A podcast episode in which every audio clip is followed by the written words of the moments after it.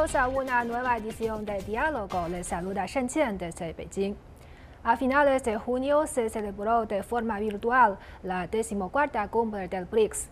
Expertos comentan que la cumbre, bajo la presidencia de China, ha inyectado más fuerza al desarrollo global e hizo un energético llamamiento a defender los intereses comunes de la comunidad internacional, sobre todo de los países en desarrollo.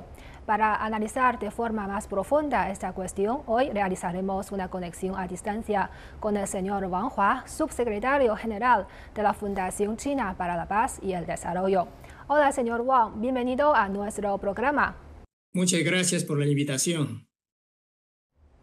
En la actualidad, el impacto superpuesto de los cambios y de una pandemia no vistos en un siglo, los factores de inestabilidad, incertidumbre e inseguridad en la situación internacional son cada vez más prominentes y como representantes de un gran número de países de mercados emergentes y países en desarrollo, los países BRICS se han vuelto cada vez más importantes en sus relaciones internacionales.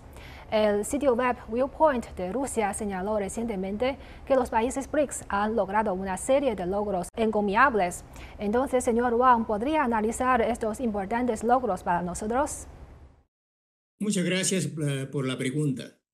Estoy de acuerdo con esta apreciación, que en los últimos años la situación internacional viene experimentando cambios muy, muy bruscos, lo que produce eh, decaimiento del crecimiento económico de casi todos los países.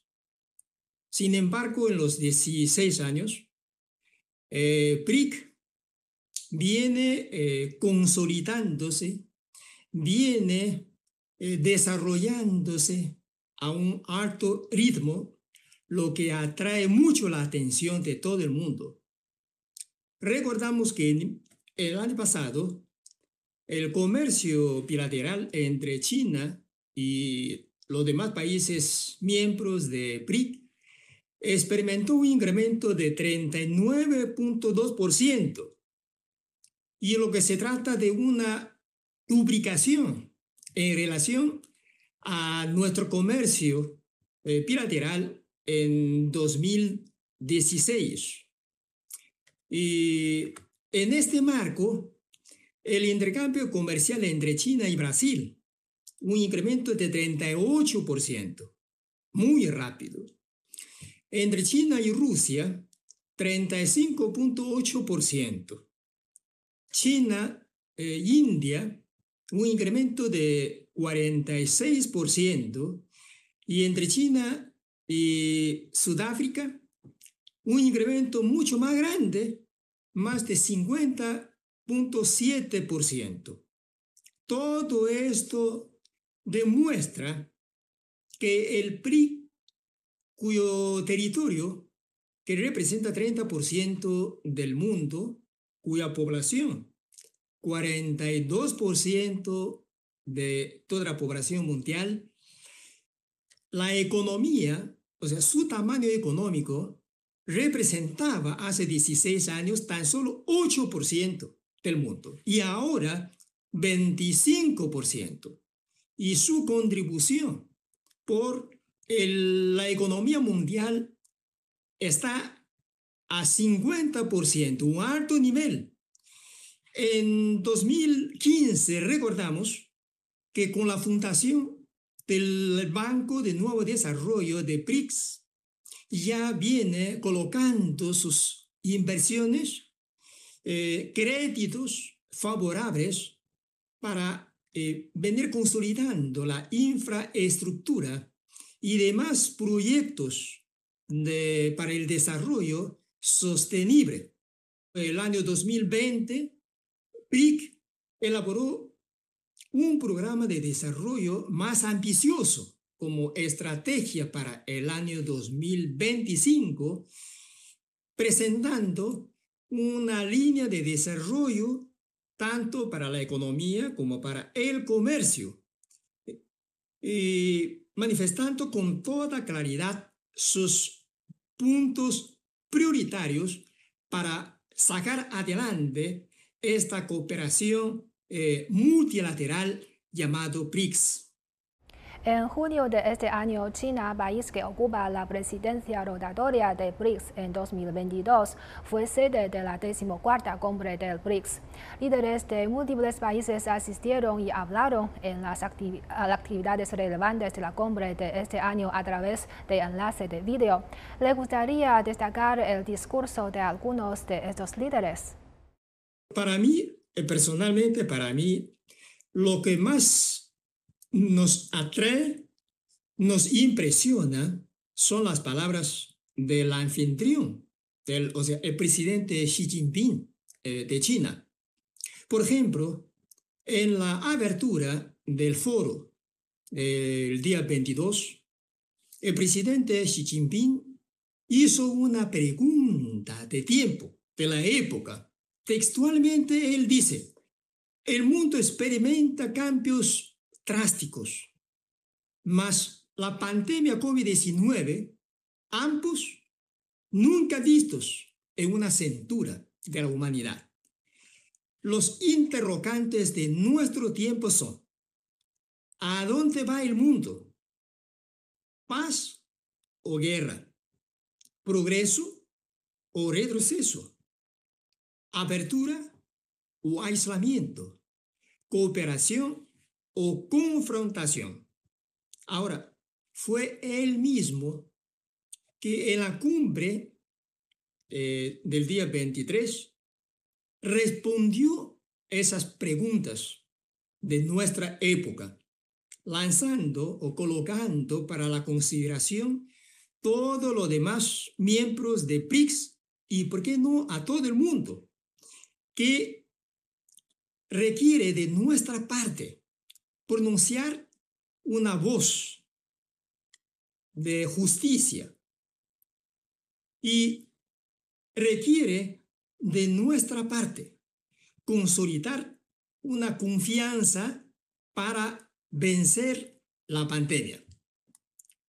Requiere de nuestra parte reunir todas las fuerzas susceptibles de ser unidas para luchar por una recuperación económica de todos los países y requiere para todos nosotros, con mayor empeño y mayor compromiso, sacar adelante un desarrollo verdaderamente sustentable para los miembros de PRICS y para los países de la comunidad internacional.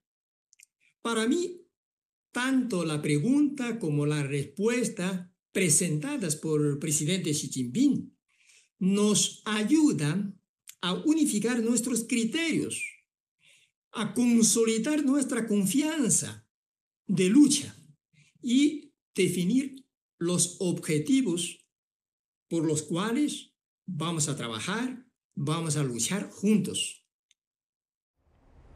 En 2022, la cooperación BRICS se está moviendo hacia el año de China y la mayor expectativa de China para la cumbre es fortalecer la influencia de los países BRICS en asuntos internacionales y salvaguardar los intereses de las economías emergentes y los países en desarrollo.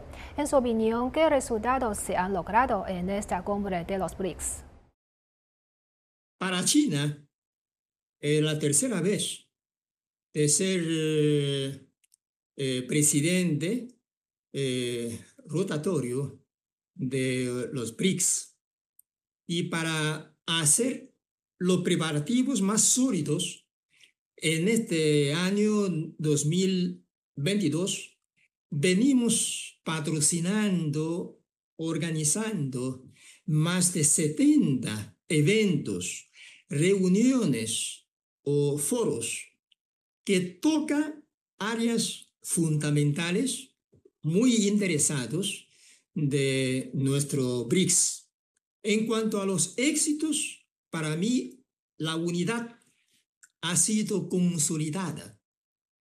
Se compromete a consolidar nuestra solidaridad, ayudarnos el uno al otro para superar la crisis que enfrentamos todos Se tratan los éxitos también en llegar a nuevos consensos, en definir las metas a luchar.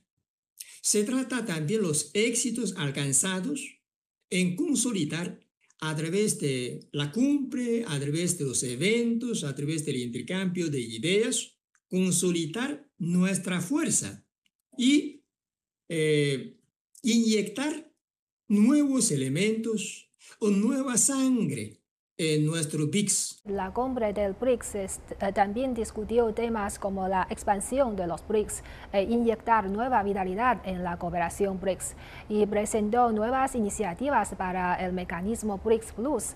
¿Y qué opina usted de la iniciativa de la expansión de los BRICS y del mecanismo BRICS Plus? Sabemos todos y que los hechos de los 16 años pasados han demostrado que el BRICS es siempre una plataforma abierta, inclusiva, de igual a igual, y que busca el beneficio mutuo. Y por eso cosechó amplios eh, eh, eh, abrazos. Para mí, la expansión o el desarrollo orgánico de BRICS es muy natural. Como dice, donde fluye el agua, el canal se forma. Recordamos que este instrumento, esta plataforma, comenzó por PRIC y luego pasó a PRIX, o sea, con la incorporación, con la participación de luego eh, Sudáfrica. Este desarrollo fue muy, muy natural. Ahora, de BRICS vamos hacia lo que se llama BRICS Plus. Es también muy, muy normal, porque cualquier asunto es así, requiere un proceso de desarrollo. BRICS también. Entonces, la gente podría preguntar si esto es la opinión de uno de los miembros de BRICS, la respuesta mía es eh, negativa. No, de ninguna manera. La expansión, o sea, el desarrollo orgánico de BRICS, siempre ha sido un consenso de cada uno de los cinco miembros de BRICS y que durante estos últimos años estamos percibiendo eh, las solicitudes para incorporarse, para ser admitido un miembro más de PRIX, entre ellos México, Argentina, Indonesia, Egipto, Kazajistán y entre unos otros países de Asia, de África, de América Latina. Y esto demuestra que BRICS es cada vez más atrayente para los países en vías de desarrollo. Y esperamos eh, convertir la gran eh, plataforma o un gran escenario que busca la cooperación ven-ven, o sea, ganar y ganar con esto para sustituir los círculos muy pequeños y exclusivos. O sea, esperamos ofrecer una plataforma, un escenario, un lugar de trabajo común para todo el mundo. Y que todo esto tiene que seguir el principio inclusivo y no exclusivo. Efectivamente, el modelo de cooperación BRICS Plus es una necesidad natural de muchas partes y también es una plataforma para países de mercados emergentes y países en desarrollo, incluidos muchos países de América Latina. En su opinión, ¿qué beneficios traerá este mecanismo a los países latinoamericanos? Hablando de América Latina, comencé a trabajar con este continente desde eh, el siglo pasado, o sea, desde 1975. Durante todo este tiempo, durante todo ese periodo, estoy percibiendo que los países latinoamericanos y de la cuenca del Caribe esperan o esperaban, esperan el desarrollo común en lo socioeconómico.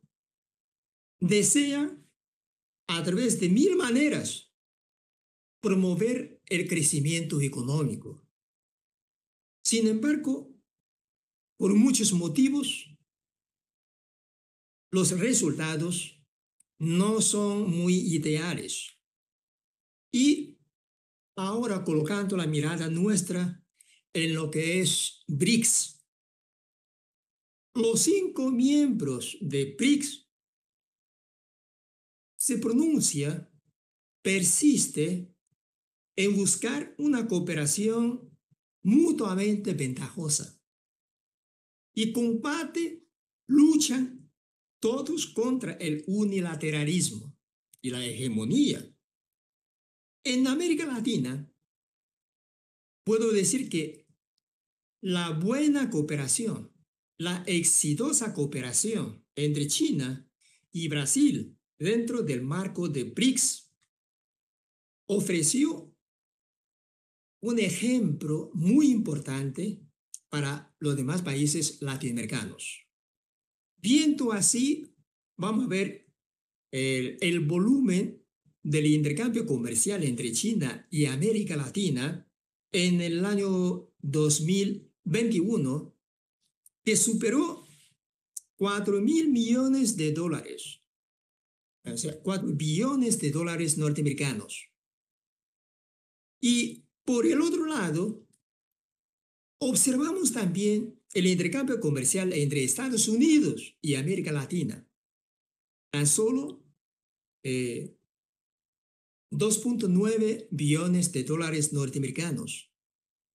Entonces, para América Latina, cada uno de los miembros de América Latina, claro que les gusta más una cooperación de igual a igual, una cooperación mutuamente ventajosa y quieren cada uno de estos países compartir un amplio mercado doméstico de China. Y lo más importante es que esperan disfrutar también de los créditos, del apoyo financiero sin condición política que se ofrece inversores, inversores chinos. Por eso, saben que la cooperación con BRICS promueve el intercambio comercial, ayuda por el desarrollo económico, ayuda a mejorar la situación del empleo y ayuda a eliminar la pobreza y, en fin, ayuda el mejoramiento de condiciones de vida de sus pueblos. Entonces, muchos países de este continente quiere ser un miembro más de BRICS o quiere establecer un tipo de relaciones de cooperación más estrechas con, eh, digo, eh, BRICS. Así es, y cabe mencionar que después de 16 años de desarrollo, el mecanismo de cooperación BRICS ha construido un marco de cooperación integral y multinivel, y, pero también eh, enfrenta algunos problemas con la profundización de la cooperación BRICS. ¿Cómo interpreta las oportunidades y los desafíos que enfrenta el mecanismo de cooperación BRICS? Eh, BRICS todavía está en su periodo de crecimiento 16 años no se trata de un largo periodo histórico. En el camino de avance, en el camino de, nuestra marcha, naturalmente vamos a encontrar eh, nuevos problemas, nuevos desafíos, hasta nueva crisis. Me parece todo natural, todo normal. Y me gusta esta metáfora que dice que hace 16 años BRICS, como un gran barco, salió del puerto con todo éxito. Durante 16 años, sobre todo en su primer proceso de navegación, todo ha sido viento en popa. Pero ahora, 16 años después, ya estamos este gran barco de Prix en el alto mar. Ahí están. Hola grandes.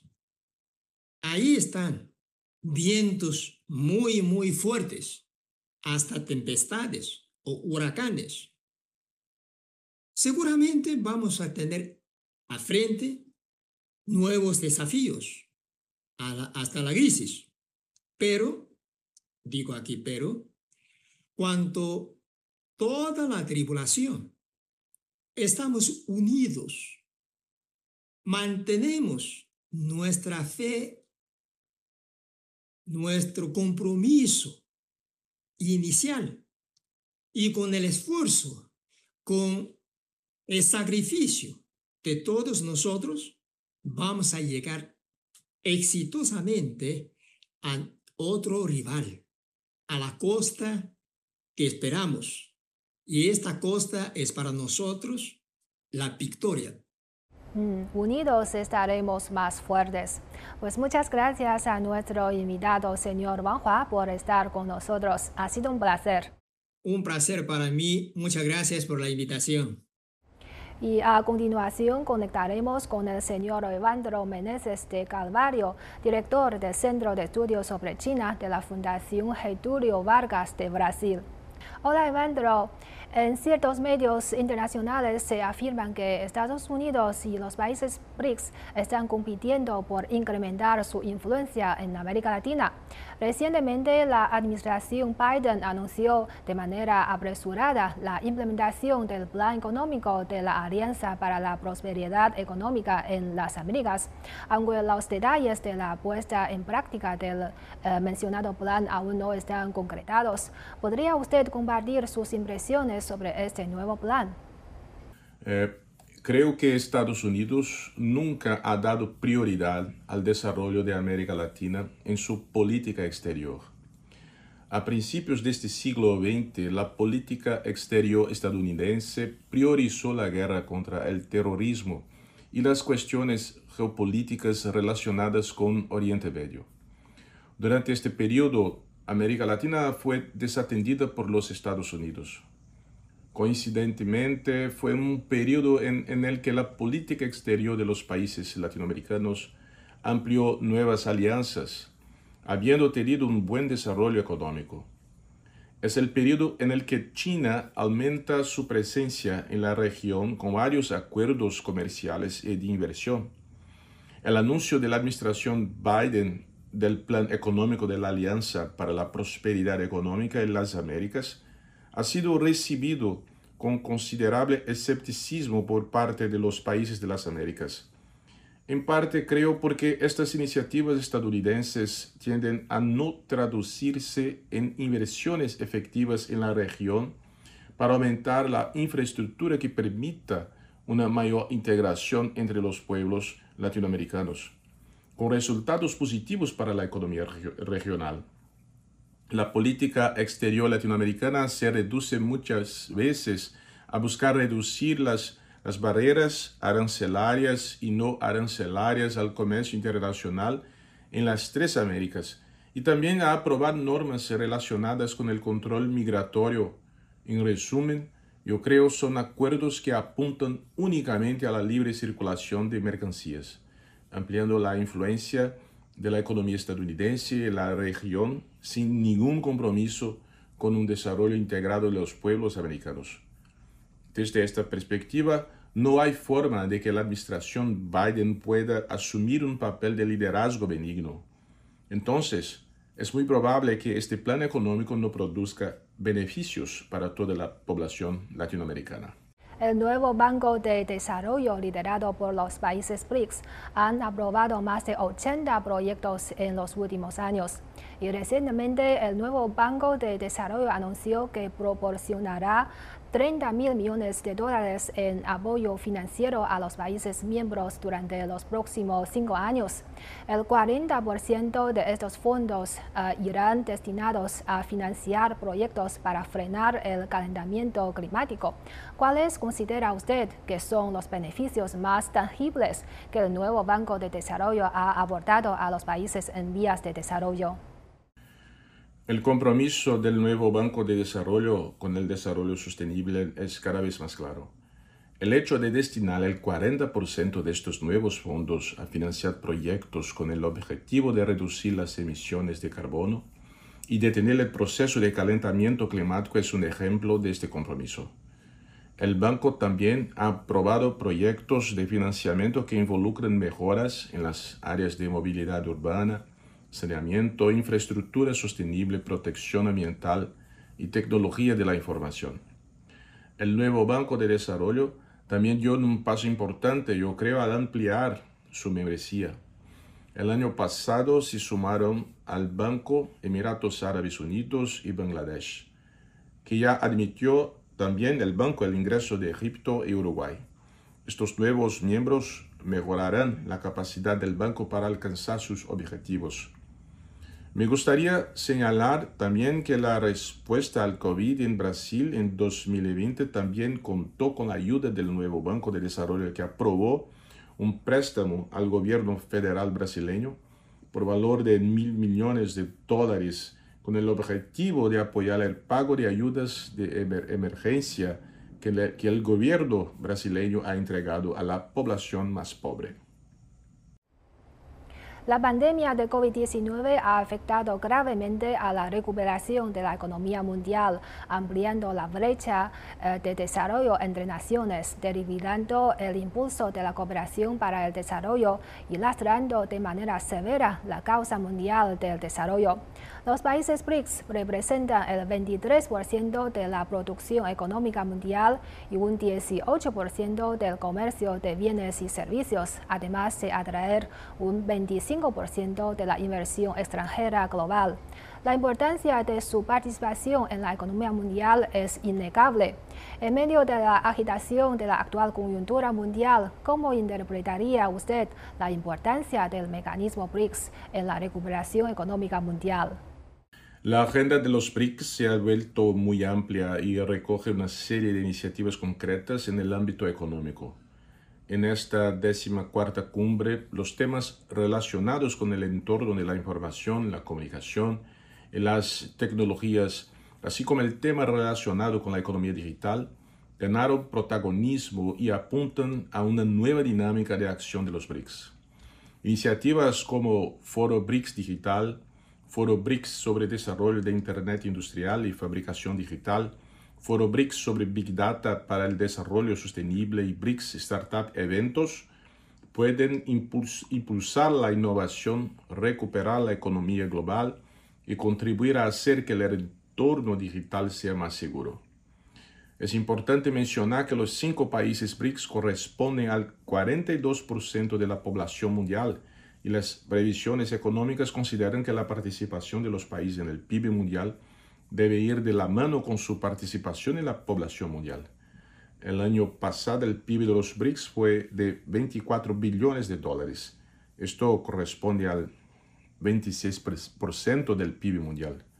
Entonces, hoy, cualquier decisión internacional que se tome sin la participación de los BRICS estará excluyendo a la mitad de la población mundial los BRICS se ha convertido en una voz esencial con gran legitimidad para abordar todos y cada uno de los temas que tiene un impacto global.